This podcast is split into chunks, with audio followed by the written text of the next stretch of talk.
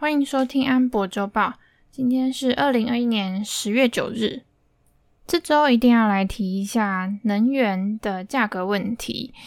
石油的方面呢，包括 WTI 跟布兰特原油，都是价格还在继续创新高。那首先就是星期一的时候呢，OPEC Plus 他们的部长级会议。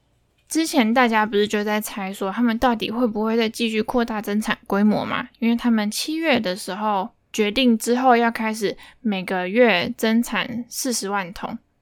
那最近看到全球这样子，哎，供不应求的状况，大家就在想他们会不会把增产规模扩大？但最后呢，他们的决议就是继续维持一个月增产四十万桶的步调。所以现在呢，油价就是继续创高。至于天然气，已经在礼拜三的时候下来了。最缺天然气的地方就是欧洲嘛。欧洲的天然气价格又是以荷兰的 TTF 交易中心价格为基准。星期三的时候已经到一百三十元，但是最后星期五的时候呢，是收在八十四元。为什么会有这个差别？就是因为俄罗斯的普丁，普丁大大他在星期三的时候说，他们之后会增加对欧洲的天然气供应量。那为什么他讲这个会特别重要呢？是因为俄罗斯是欧洲最大的天然气供应国，去年欧盟二十七国的天然气进口总额里面，俄罗斯就占了四十三 percent。那它本身也是全球的第二大产国，第一大出口国，它的出口量占全球大概二十 percent。所以他讲了这个话之后呢，天然气的价格就有遇到压力，而且在刚好在星期三那一天，有一条从俄罗斯通往德国的天然气管线也开始注入天然气做测试。它现在还没有办法马上营运，因为它是九月的时候刚盖好，然后现在注气测试之后要经过检验啊，经过核准之后才可以正式营运，所以大概还是需要几个月的时间。那那一条天然气的管线叫做 North Stream Two，我看新闻是写北溪二号。那这一条管线它其实也是蛮坎坷的，因为之前呢就是。欧洲国家不希望走这条管线来输入天然气，因为天然气还有另外一个出口国就是乌克兰。那如果说俄罗斯这边的出口比重增加的话，可能会让乌克兰原本就岌岌可危的地位变得更岌岌可危。那到最后可能就被俄罗斯吃下来之类的，就是有这种地缘政治的顾虑。不过现在这个时间点，它刚好盖好了，刚好要开始做测试。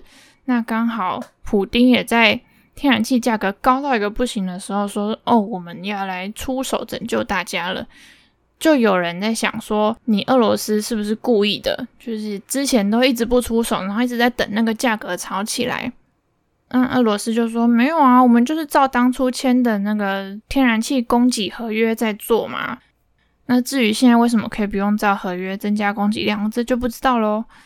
基本上是这样。上上周不是也有中国的限电事件吗？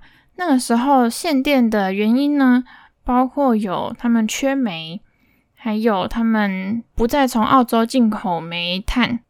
那这些事情加在一起，就让我想到说，其实中国啊、美国这些国家。还有欧洲，他们都在讲说要转型成绿能发电。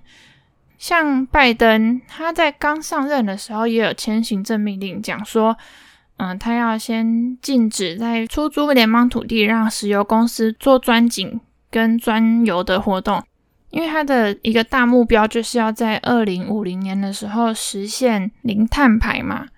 所以在他任内就有对石油的发展做比较多的限制。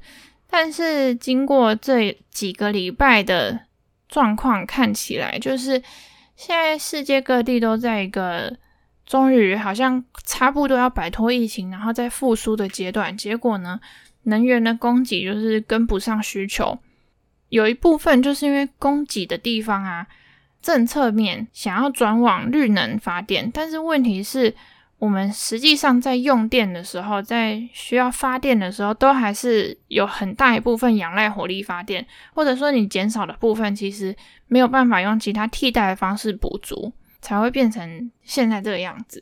而且美国它自己本身的产量也是比疫情前还要低的，但是他们现在呢，是不希望在自己的国内这种高碳排的产业再进一步发展，大概是这样。然后星期四的时候，嗯，民主党跟共和党终于在债务上限这个部分达成协议。原本九月底的时候呢，民主党说他们希望可以提高到二零二二年十二月，但是这个提案被挡下来了，就是在共和党那边没有过嘛。那终于后来共和党就是退让说，哦，我们其实可以达到一个共识，就是。提高上限，但是到今年十二月初。那如果大家还记得的话，在上一个礼拜呢，拜登有签署一个紧急支出法案，就是让国会可以有钱可以用，不要那么快就需要关门。而那个法案呢，它也是到十二月三号的时候到期。那我们就可以预期，接下来十二月初以前。他们还是必须针对债务上限的问题继续讨论。现在共和党的态度就是：哦，我们已经帮你们度过现在这次危机。因为原本是财政部长耶伦说，十月十八号的时候，呃，联邦政府的钱会用完嘛，之后可能会导致违约等等的这些很可怕的说辞。那现在共和党就是说：哦，我们已经度过这个危机了，那接下来你应该有时间想办法用。预算协调程序通过你们想要的债务上限的法案吧，所以他们就是还有的吵啦，就是政治角力。嗯，那这个礼拜公布最重要的数据就是非农就业数据，大家就会想说，哎，就业人数的月变动也太差了吧？怎么只有十九点四万？因为上个月出来二十三点五万，大家已经觉得很傻眼了，怎么才这样子？结果这次还更低哦，但这边我补充一下，就是八月的数据呢，已经从二十三点五万上修成三十六点六万了，就他们都会校正回归一下。那大家就在想，诶，这次人数怎么这么少？可是失业率还是降的，而且它降的幅度竟然还比上个月还多。那这个地方就要先知道失业率的算法。他是算有在找工作的人当中找不到工作的，叫做失业。那没有在找工作的，不算在失业人口里面。如果说有一个人，他去年在股市可能很会炒股，然后已经赚烂了，已经退休了，就是就算他还是青壮年的年纪，但是呢，没有要找工作，他就不算在失业人口里面。或者说，他就是自己在家里。继续炒股，那他一样也是不会算到劳动参与率里面就是了。那这个是不想找工作的。那另外一方面是没办法找工作，比如说假设有家里有长辈需要照顾，那他因为现在可能 Delta 病毒还疫情还也很严重，他不想要把长辈送到照护中心。所以他就必须自己在家里照顾的话，那这个也不算在失业人口里面，这样大家有理解吗？然后这个月呢，就是因为劳动参与率比上个月还要低了一点，所以呢，才会是最后呈现出来的这个数字。那如果我们再看细项一点的话，就是在失业超过二十七周的人里面呢，人数有减少，然后。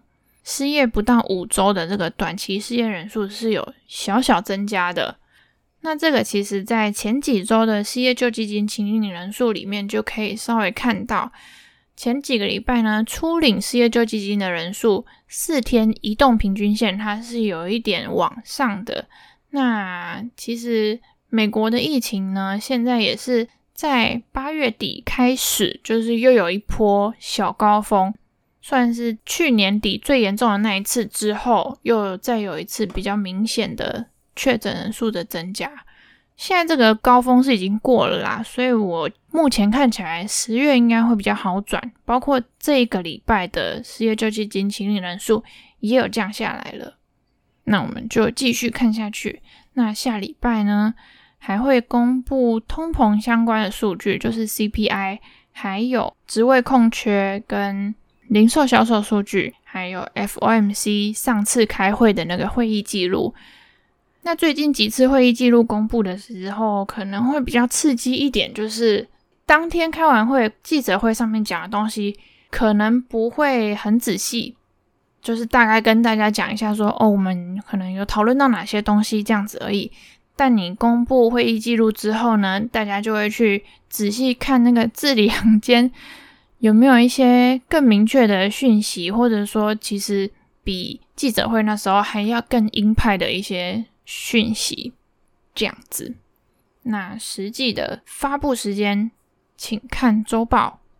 今天就这样，拜拜。